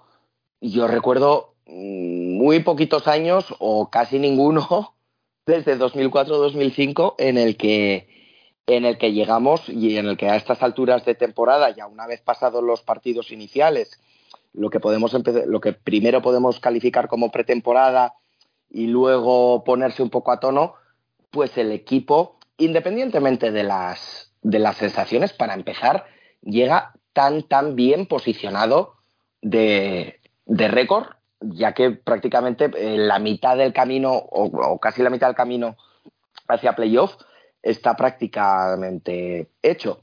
Pero la pregunta, al margen de, las sensaciones, que entiendo serán muy positivas, con respecto al bye, eh, o sea, con respecto al récord, perdón, ¿qué sensaciones os deja el equipo y qué esperáis del equipo en este próximo span de partidos que Rick antes comentaba que, que va a ser bastante, bastante importante porque vamos a tener después del bye un mes, mes y medio donde vamos a tener gente dura como, como Buffalo, pero nos vamos a estar enfrentando también, o, Dallas, por ejemplo, ya muy cerquita de, de, Thanksgiving, dentro de un mes, pero vamos a tener partidos a priori en los que podemos incluso partir como favoritos, como, como pueda ser Arizona, como pueda ser New England, como pueda ser como puedan ser los Commanders, eh, y luego las vueltas de, divisionales. Carlos, si quieres empiezo, empiezo contigo.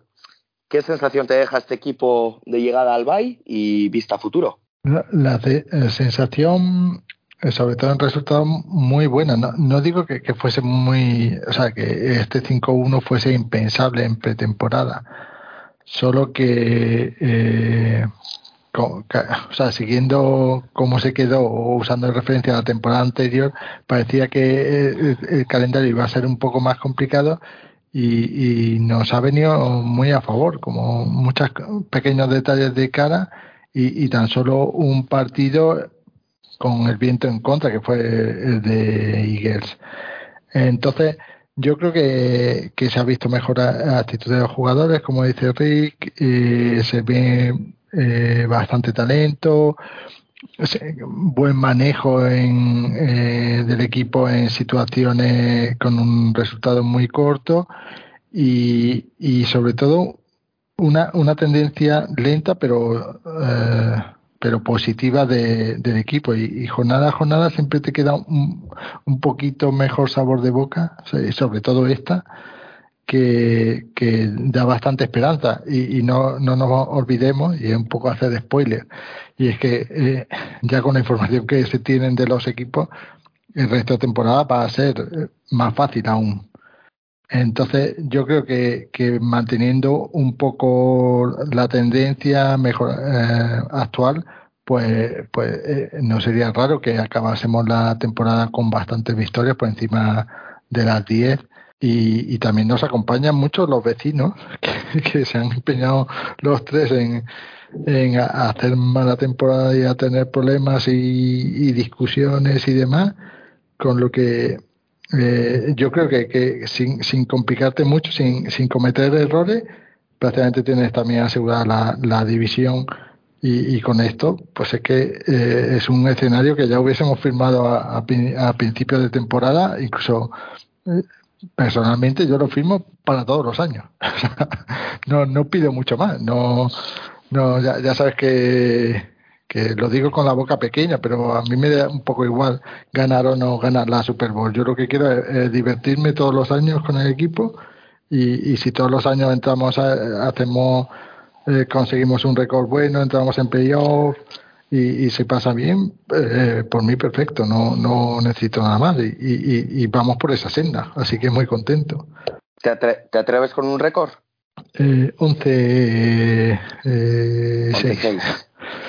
Sasca, seguimos, seguimos contigo.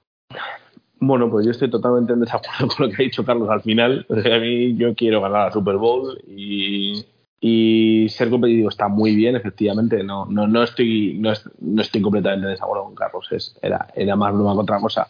Evidentemente quiero que mi equipo sea competitivo todas las temporadas posibles para, para no ser los bacanir durante muchos años. Eh, pero yo quiero el anillo ya, ¿eh? Pues ya, ya, ya huele. Eh, dicho esto, es un 5-1, entramos al bye, los dos siguientes partidos son ganables y todo va razonablemente normal. Arizona y Commander son partidos que, que a priori se puede ganar. Nos pondríamos con un 7-1 para ir a Bills, eh, que evidentemente es uno de los probablemente tres mejor, equipos más sólidos o de los que más favoritos se dan para, para, la, para la Super Bowl. Bueno, yo, yo soy positivo, yo soy positivo. Creo que efectivamente es muy alcanzable el puesto de líder de división. Eh, tal y como está la NFC, pues es que mmm, cualquier equipo puede llegar a finales de conferencia. Eh, si, no sé, bueno, quizás los, Eagles este año tiene un equipo muy, muy, muy sólido y el que se cruce con ellos a lo mejor penará, pero bueno, eh, estamos ahí. Y por tanto, yo creo que un récord sí, un 11-6, un 12-5, porque, como decía Carlos, el calendario es bastante, bastante favorable. Ahora, pues tiene que seguir ocurriendo que esas pequeñas, esos pequeños detalles, esas pequeñas eh, victorias a lo largo de un partido, eh, sigan viniéndonos de cara, sigamos teniendo el viento a favor y si eso es así, pues es que yo no descarto que estés en, en divisionales, final de conferencia y es que una vez ahí, a un partido, Vikings puede ganar a casi cualquier equipo, a cualquiera, no sin el casi, a cualquier equipo.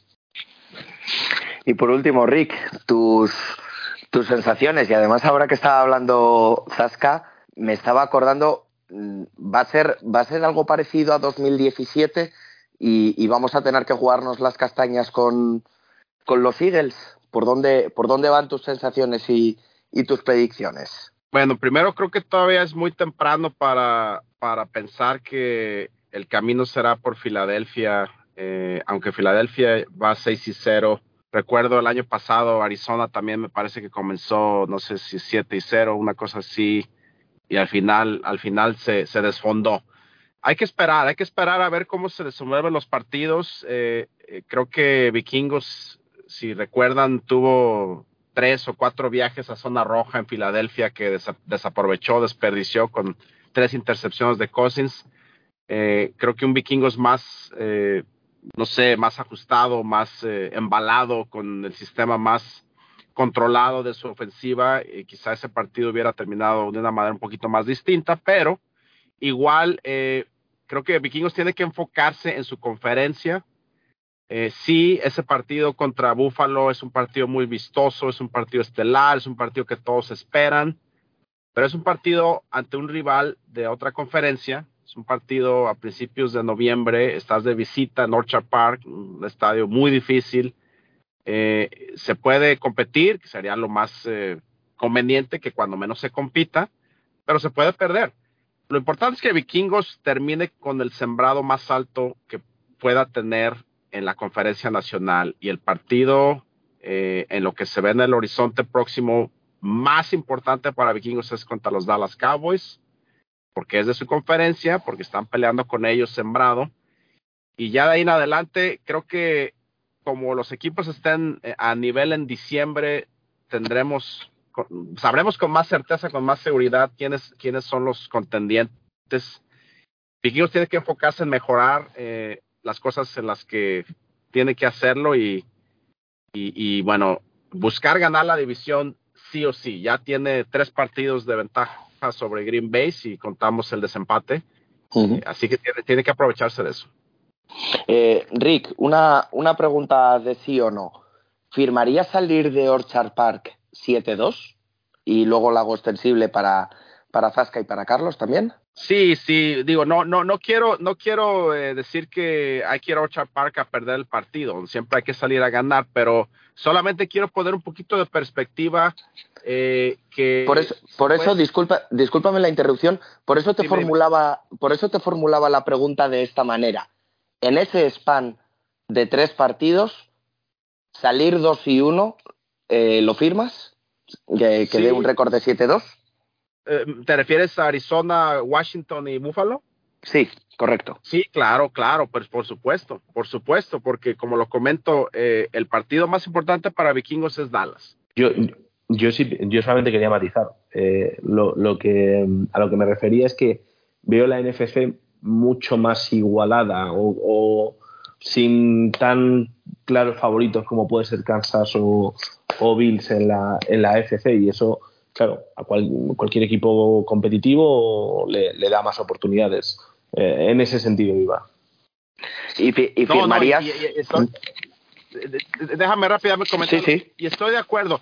Lo único, lo único que quiero eh, tener, eh, poner perspectiva es jugar en Orchard Park a principios de noviembre contra el mejor equipo de la liga, porque creo que Buffalo es el mejor equipo de la liga, el más sólido hasta el momento. Es esa situación hipotéticamente, vamos soñando, pensando hipotéticamente que Vikingos llegara al Supertazón. Enfrentarse a los Bills, suponiendo que los Bills estuvieran en el Supertazón. Enfrentarse a los Bills en febrero, en un, en un escenario neutral como Arizona, ya con un equipo de vikingos con 17, 18, 19 partidos eh, eh, de, de récord, creo que ya es una situación distinta a, ir a Orchard Park en noviembre. Eso es lo único que, comentaba. Sasca, ¿firma salir 7-2 de Buffalo? Sí, sí, sí, es lo que he dicho. hombre, Arizona y Washington son ganables, pero son más. Eh, eh, pero hay que ganarlos. Hay que ganar en esta liga nunca es fácil. Y efectivamente estoy de acuerdo con Rick. El partido de Bills, a mí Bills me parece probablemente los equipos más el equipo más completo y el mayor favorito ahora mismo, pero vamos, lo pienso yo y si miras Las Vegas lo piensa, ahora no, no, soy, claro que no soy un visionario, estoy aquí yo dando insights, no, no, esto lo pienso yo y cualquiera que vea un poco la liga, con lo que con lo que sí sí sí oye si perdemos contra Commanders y ganamos a Bills pues también me vale 7-2 Carlos eh, sí, que lo firmo, incluso eh, peor resultado. Eh, yo creo que, en la situación actual, con que ganes, a, entre comillas, los equipos malos, entras en playoff eh, sobrado. Entonces, incluso te puedes tomar un cierto lujo de encarar esos partidos como una especie de entrenamiento o prueba para el equipo.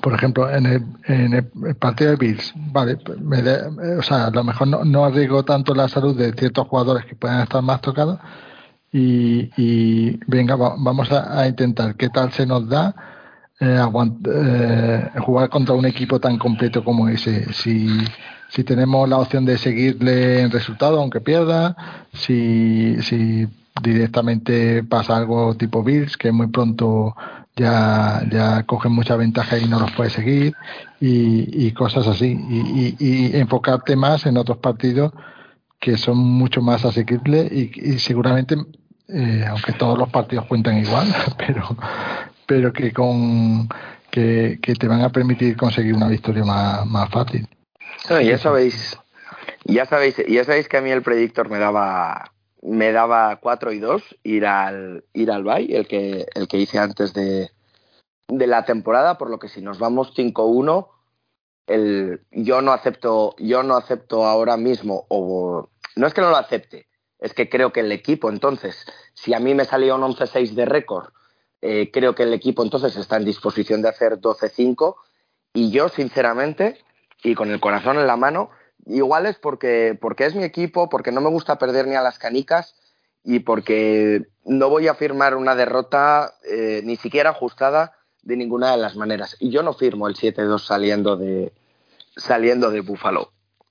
Ahora, luego igual jugamos los, los tres partidos y, y, perdemos los tres, que espero que no, pero yo no, yo no lo firmo. Yo lo único que firmaría es el, el 8-1. Y, dicho esto, sí, sí quería, había dejado para el final una reflexión de, de Antonio, una, una, reciente incorporación también a, de los últimos meses a nuestro, a nuestro grupo de, de Telegram, que nos quiere, nos quiere dejar sus, sus impresiones sobre, sobre el equipo y nos comenta que sinceramente está bastante satisfecho de cómo está yendo la temporada. Piensa que es una temporada distinta y, y nos dice que no tiene críticas al equipo eh, porque los equipos nunca son perfectos y lo peor que puede pasar es lo que pasaba el año pasado, que saber que el equipo no podía y no lo hacía. Pero este año, en su opinión, es al contrario y no sabe si, si vamos a poder, si vamos a poder eh, avanzar un poquito más, pero de momento está, están saliendo los, los resultados, eh, nos está acompañando la fortuna en ese aspecto dice que puede que sea una casualidad o una coincidencia, pero y que puede que haya buen ambiente y buena cultura, en referencia a, también a lo que a lo que ha comentado Rick eh, hace unos minutos. Dice que en su opinión eh, le parece que, que, todo el mundo coincide en que tenemos bastante talento ofensivo, pero bueno, eh, en el partido anterior, pues a él, por ejemplo, le ha gustado mucho más la defensa, cosa en la que, en la que yo coincido y en la que estoy viendo también más, más evolución. Nos pregunta, eh, para cerrar, si, si creemos eh, que tiene que ver el ataque de Dolphins, eh, bueno, si creemos que el ataque de Dolphins ha sido más, más, más punzante por haber ido a la desesperada, y creo que esto lo hemos, lo hemos tocado un poquito antes cuando hemos mencionado las 450 y tantas yardas que, que nos ha hecho. Eh, con respecto a la mejoría que ha podido haber con respecto a, otros partidos, creo que la mayoría, quien más, quien menos, hemos, hemos coincidido en, en varios eh, aspectos. Y nos hace, nos hace una pregunta un poco curiosa, que esta sí me gustaría que, respondieseis. ¿Qué os parece el hecho de que todos los jugadores defensivos tuvieran casi preparada una, una coreografía y, y, con ganas de, de celebrar? De Rick, ¿tú cómo llevas este tema de, de las coreografías? ¿Te, ¿Te, gustan? ¿Te sobran? Eh, ¿Crees que hay que penalizarlas? ¿Cuál, ¿Cuál, es tu opinión? Bueno, creo que mientras no se falte el, respeto al rival de una manera así muy, muy obvia o muy, muy eh, flagrante, muy grosera. Eh, creo que a mí, a mí no me, no me molestan, creo que es parte de, de este ambiente, por cuando menos en vikingos, eh, este ambiente positivo. Eh, hay que recordar que en, en, cuanto a vikingos se refiere, se vivieron dos años de muchísima presión, de dos temporadas 2020-2021 eh, con la pandemia. Bueno, todo lo que ya vivimos y, y, en vikingos fueron momentos de mucha presión, juegos que se parecían ganados, se pierden, el entrenador sale despedido. Fue, fue, fue un, un, tiempo muy, muy difícil para, para los jugadores y ahora están eh, teniendo un, un mejor una mejor experiencia y, y, creo que si celebran no, no tiene nada de malo. Carlos, coreografías sí, coreografías no. Sí, totalmente a favor de las coreografías y si esto al final es un espectáculo y, y es para pasarlo bien y, está bien ver que los jugadores también se lo, se lo pasan bien y, y no creo que sea no sé nada ofensivo esa esa, esa coreografía con ocho celebraciones distintas de los jugadores. Pues me, me pareció muy divertido y, y muy bien y, y, seguro y también eh, engancha a niños eh, y, y a, en general a la familia, así que perfecto. Y, y, y, eh, también quiero recalcar, como, como dice un poco Antonio, que también es una muestra del buen ambiente que hay en, en el vestuario y en especial en el grupo de defensa que también suelen salir juntos y demás. Es muy buena señal. Sasca, ¿te molesta? ¿No te sobran las, las coreografías de celebración? Sinceramente, me da exactamente igual. Sí, señor. Esa es la respuesta que me estaba esperando. Sí, señor. Pues, me, me, gustaban las de Taunting, pero ya las han prohibido, así que. Yo creo, yo creo que si nos preguntan a los cuatro, y como nadie nos ve, que, que, levante la mano el que lo niegue. Creo que algo estilo Randy Moss en Lambeau es, es, algo, es algo que siempre gusta. Es cierto que Rick menciona el límite de la falta de respeto y que, y que se puede estar rayando, pero creo que, creo que, que ahí tenemos, tenemos al gran maestro, ¿no? A, a Randy Moss con, bueno, con el tema de las celebraciones. Tienes la de este, hay, ¿quién fue este de, de Jets en, en Lambo con el con el queso en la cabeza que Alan Lazaro sí. que le pegó un manotazo? Sos Garner. Lo, lo, ha mencionado Luis en el audio a Sos Garner. Correcto, correcto, correcto. Eh, bueno, pues para, para cerrar, chicos, y bueno, fundamentalmente para, para decirle a Rick, tenemos también un, un oyente muy especial que, que, nos hace preguntas un poco off topic y que muchas veces respondemos nosotros. Y bueno, pues si, si el invitado también quiere, eh, puede participar. ¿Te atreves? Hola Rick, no sé si te hemos perdido. Sí, sí, te perdí un poquito. Eh, vuélveme a repetir la pregunta, por favor. No, tenemos, tenemos un oyente, tenemos un oyente que nos suele hacer preguntas un poquito, un poquito off topic o, o crípticas en algunas cosas. Y, y bueno, si, si, te atreves, os voy pasando las preguntas y te pongo, te pongo a ti el primero para responder y, y vais respondiendo todos. Para mí, la primera y la más importante que nos hace es la tortilla de patatas con cebolla o sin cebolla. Eh, bueno, depende, ¿cebolla cruda o cebolla cocida? Cebolla cocida, entiendo. Normalmente ah, cebolla pochada, diríamos aquí. Y ojo que la tortilla es lo que nosotros llamamos tortilla, ¿eh? La omelette de patatas, no la tortilla mexicana. No, entonces con, con cebolla, con cebolla. Tasca, Carlos. Eh, si es que ya se lo respondí, que es que tiene que ser, bueno, en mi, en mi opinión, con cebolla. Aquí en este tema, en España, Rick es bastante controvertido, pero, pero yo tengo claro, y eso no quita para que también me guste sin cebolla, pero en mi casa se hace siempre con cebolla. Yo no voy a contestar lo mismo del año pasado, así que estoy investigando un poco y doy una contestación distinta.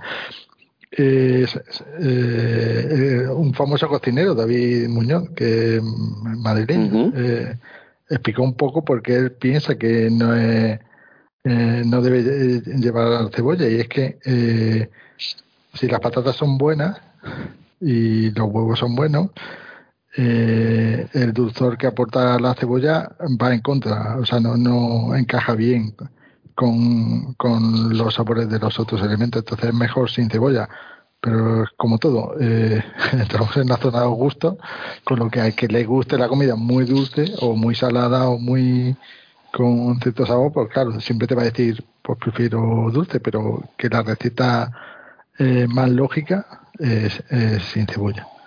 Yo, mi, mi, respuesta es la misma del año pasado. Es tortilla de patata, no tortilla de cebolla. Uy, uy, uy, uy, uy, uy, uy, uy. las cosas que he tenido que escuchar en esto. O sea, que la cebolla, que la cebolla deja la tortilla dulce. Sí, claro, pero es que eso, eso es científico. O sea, Vamos, a, vamos, a, pasar a la siguiente pregunta. si no tienes ni idea. Porque con esto no. Continuamos y además, y además voy a comenzar con Rick, que seguro tiene un poquito más idea que nosotros, que seguimos muy poquito el college. Eh, David Sevillano, nuestro, nuestro oyente de preguntas off topic, nos pregunta qué pasó con Alabama y con Penn State. Yo, sinceramente, no sigo college, no tengo ni pajolera idea. ¿Viste alguno de los partidos, Rick? Mira, solamente vi eh, los highlights, las mejores jugadas del partido de Alabama-Tennessee. No vi eh, nada del partido de Penn State, ese sí no puedo, no puedo opinar. Pero eh, bueno, ¿qué, ¿qué, qué, sucedió? Que Tennessee los venció. me parece que Sí. Fue 52 a 49, un, un mundo de puntos. Así que bueno, eh, se le, se le olvidó la defensa Alabama, la dejaron en Toscaloosa. Carlos, Sasca, ¿alguna respuesta? Que el, el, el, highlight de ese partido fue lo de la portería, ¿no? Yo creo que eso es lo que hemos, lo que hemos visto todos. Sí. Eh, no, a mí siempre con estas cosas, yo que no sigo demasiado college, pero incluso no siguiéndolo demasiado, eh, siempre me, sorprende, me maravilla y me, da mucha risa el tema de los rankings de, college y, cómo se rankean las diferentes las diferentes universidades. Me parece que es, cuanto menos curioso visto desde fuera. No, bueno, pero tiene un, cierto similitud a, lo que pasa en la NFL. Es muy difícil eh, comparar los récords de los equipos porque dependen con quién juegan entonces en la, en la, NFL muchos dicen, no, es que Vikings no ha ganado, no ha ganado a, a nadie y por eso no merece eh, ese récord. Pues en college es todavía más bestia porque porque juega ahí el calendario medio se lo fabrican ellos a, a medida, eh, juegan contra equipos de su eh, conferencia que bueno que la mitad no tienen ni un presupuesto similar pero en el caso de, de Tennessee, que sí que estuve mirando un poco, es que es un buen equipo. Y, parece que a lo mejor Alabama no es tan buen equipo como es todos los años. Dentro de que sí que es de los mejores, desde luego, pero, pero bueno, es que juega fuera, eh, juega buen equipo y, y, una mala tarde la, tiene cualquiera. y yo creo que se dieron todas esas cosas Incluso ya estuvo a punto también de perder contra Texas, que, me hubiese gustado que ganasen, pero bueno, no no no hubo no tuvieron suerte los Longhorn ese día y, bueno eh, a lo mejor a ver si hay un nuevo no van a entrar en los playoffs en la final lo de siempre eh, me gusta que haya cambios de, de equipo el, una una cortita ahí al pie que nos sigue tirando David Sevillano. Top 5 de QBs del último lustro de los últimos 5 años. Y en esta me anticipo yo. Brady, Rogers, Wilson, eh, Mahomes y Josh Allen. Rick, ¿te lanzas? Top 5 de QBs en los últimos 5 años. Claro, Tom Brady, Aaron Rodgers, Patrick Mahomes, eh, ¿Quién se me está olvidando por ahí? Russell Wilson y, eh, Josh Allen, dije yo. Fíjate que, no, fíjate que no puedo tomar a Russell Wilson porque me parece que ha estado muy mal eh, el, último par de años. bueno, tomamos a Josh Allen porque creo que es una, una, bestia, de, es bestial ese jugador. me gusta mucho Justin Herbert, así que también lo tomamos a Herbert. Ya, ya son los cinco, me falta uno. No, ya están cinco, ya están cinco. así quedamos. Gracias, Rick, porque estos estaban con Wilson Wilson y yo estaba aquí callado esperando que alguien, que alguien lo sacara. No, yo estoy de acuerdo. A mí Wilson no, no, no estoy diciendo que sea mal QB, pero no, no me parece que sea top 5 de la posición en los últimos cinco años. Yo, como con si entiendo que la pregunta va no con a cuál cogerías ahora, sino en los últimos cinco años, cuál, eh, cuáles han podido ser mejor. Efectivamente, Brady, Rogers, Mahomes probablemente sea el top 3 que tenemos todos y Mahomes quizás no esté más arriba porque por los dos primeros años o el primer año, yo meto a, a Lamar Jackson. Es que un jugador que ha sido MVP y que ha sonado para MVP todas las temporadas y con ese ataque en Baltimore, creo que tiene mucho mérito lo que, lo que ha hecho. Y el quinto, y en homenaje a, a mi querido Santi, que no se ha mandado audio y no ha podido estar conectado hoy, pero tiene que ser Case Keenum. muy buena, muy buena.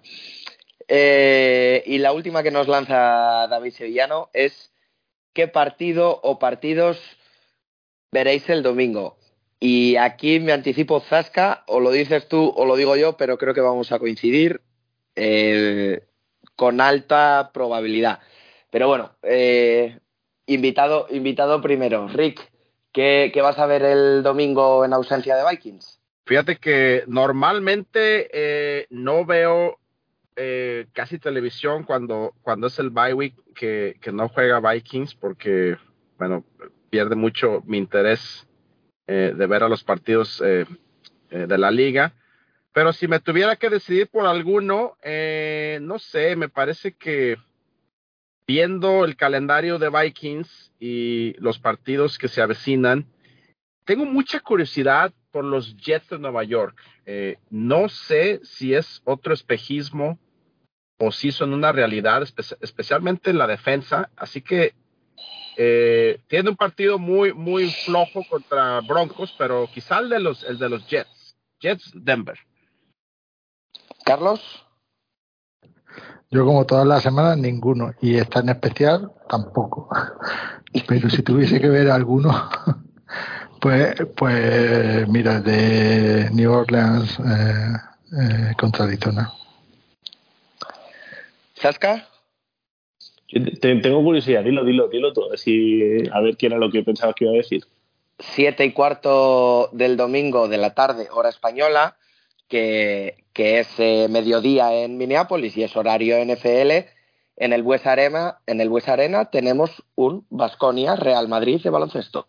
Partidazo, sí señor. el, domingo soy carne de multipantalla, porque probablemente esté viendo eso, eh, me ponga el Red en, en la tablet y a lo mejor incluso le añado un poco de snooker que, el fin de semana trae el torneo. Entonces estaré mirando por el rayo del ojo de varios partidos. Sí, yo respondiendo un poquito más en serio con respecto a la, a la NFL, cuando acabe, cuando acabe el Vasconia Real Madrid, eh, seguramente voy a ser carne de Red Zone, voy a ver qué es lo que está interesante y quizá, dependiendo cómo vaya el Red Zone, pues salte a, al partido que, esté terminando en, la, en, el primer turno más, más interesante. Bueno, la última hora sí que sí. Eh, nos dice David Sevillano, en referencia a nuestro amigo Taco de Viking, a ver si Taco armará el taco y Cook hará alta cocina en la Week 8. Rick, ¿tienes algo que responder al, al respecto? Se puede responder Rick, ¿eh? O sea, te, lo digo con toda. Sí.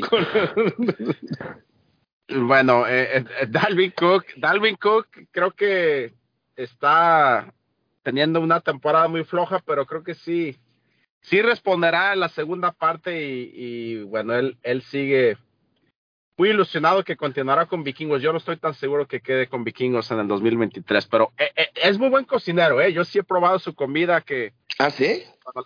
cuando la prepara, bueno, es que Vikingos tiene un, un pequeño autobús que, eh, va a ciertos lugares. más que nada es como, como eh, servicio a beneficencia de niños o, ese mm. tipo de eventos. Y él se pone allá a cocinar y, no lo hace mal. O sea que es cierto. Sasca, Carlos, ¿alguna, ¿alguna impresión? Hombre, taco siempre, más que liar el taco, siempre intenta mantenernos eh, serenos y, cortar euforia. Y, Cook, eh, a, mí me está gustando la, la, temporada, vale, no, no está, la producción no es, no es la misma de sus mejores años, pero se le sigue viendo rápido y, y eh, yo creo que va a tener mejor salud este año y, y, va a contribuir bastante a las victorias del equipo. Yo, yo lo veo como que está siendo un, jugador más útil, aunque menos productivo.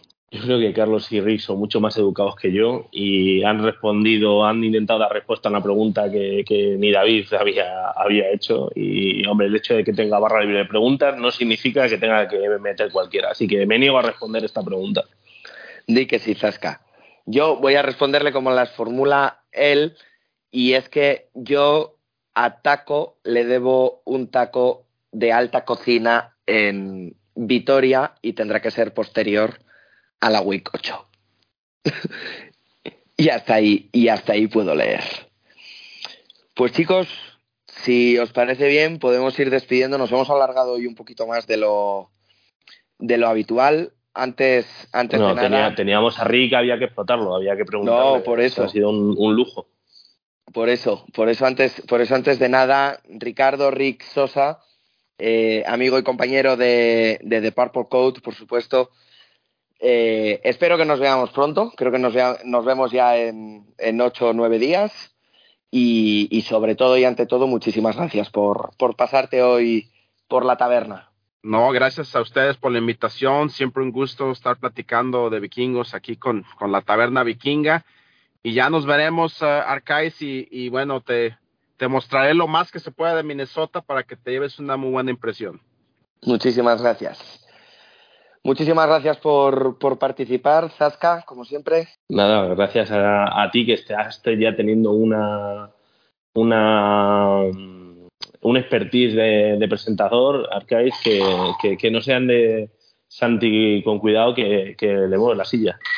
No, aprendo, aprendo, aprendo del mejor y ese siempre es Don Santiago Tomasi y, y esa, esa silla es suya durante todo el tiempo que quiera, por supuesto. Sí, lo que pasa es que él va conduciendo la zapeneta ahora y, y ya no da, no da más abasto. Sí, tenemos, tenemos que tirarle la lengua la semana que viene sobre la zapeneta. Muy bien. Bueno, Carlos, muchísimas gracias también por participar hoy. Gracias y en especial a, Rick. Eh, ya te digo, en el grupo va, a hacer mucha ilusión cuando, cuando vean que, que has participado en el programa y, muchas gracias. Sí, ojalá, ojalá que sí. Y con esto nos despedimos hasta la próxima semana que tendremos nueva entrega de la taberna vikinga. Nos despedimos hasta la próxima y es call. Skol. Skål. Skål!